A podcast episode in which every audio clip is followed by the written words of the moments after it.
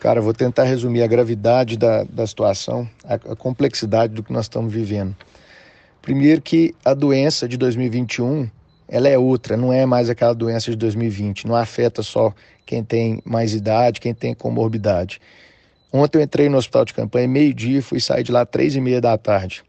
Mais uma vez fui lá, conversei com os pacientes no pronto-socorro, com os profissionais, conversei na farmácia, entrei dentro do CTI, conversei com todo mundo lá, fui no refeitório, conversei com todo mundo.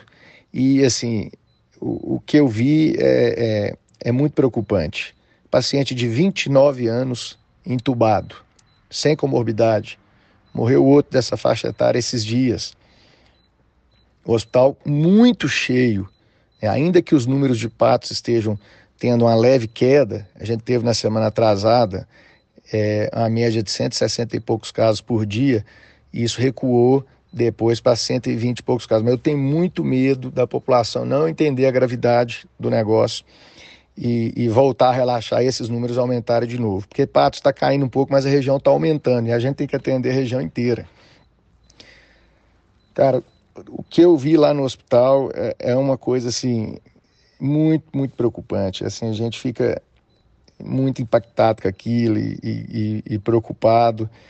É, tem duas crianças no regional, soube hoje, sabe? Então, é, o hospital de campanha, ele não é mais o hospital de campanha do ano passado. ano passado tinha nove leitos de UTI, ficava com 20, 30% de ocupação.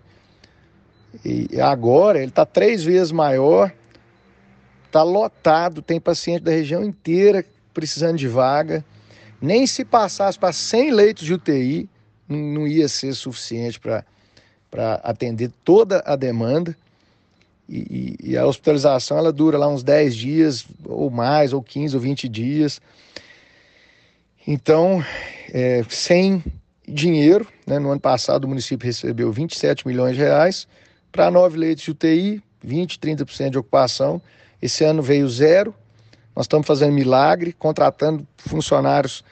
Vai entrar mais 50 lá agora, já vai para a segunda ampliação. Né? Os profissionais estão se desdobrando, estão cansados, estão traumatizados. Cara do céu, um negócio muito, muito difícil. Muito difícil mesmo é, é Deus para ajudar a gente e, e, a população entender a gravidade da situação.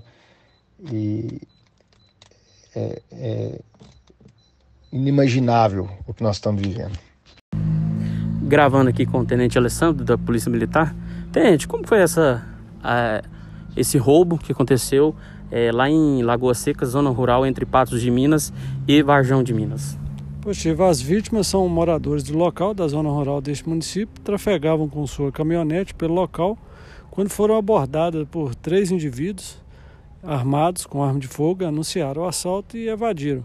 A gente tomou conhecimento que algum deles teriam deslocado num veículo sentido a Patos de Minas.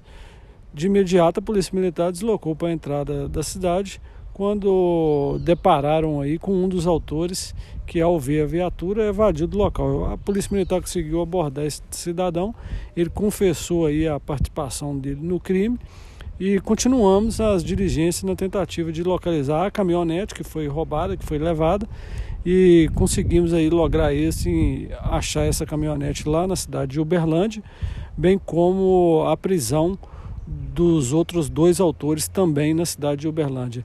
Dos três autores, dois são de Patos de Minas e um da cidade de Monte Carmelo, aqui mesmo de Minas Gerais. Este Monte Carmelo, inclusive, tem algumas passagens já, registros criminais por furto e roubo aí de caminhonetes deste porte. A questão das armas de fogo, foi apreendida alguma arma de fogo nessa ocorrência? Até o momento, até o momento não foi só a prisão realmente dos autores e do material aí recuperado que foi a caminhonete.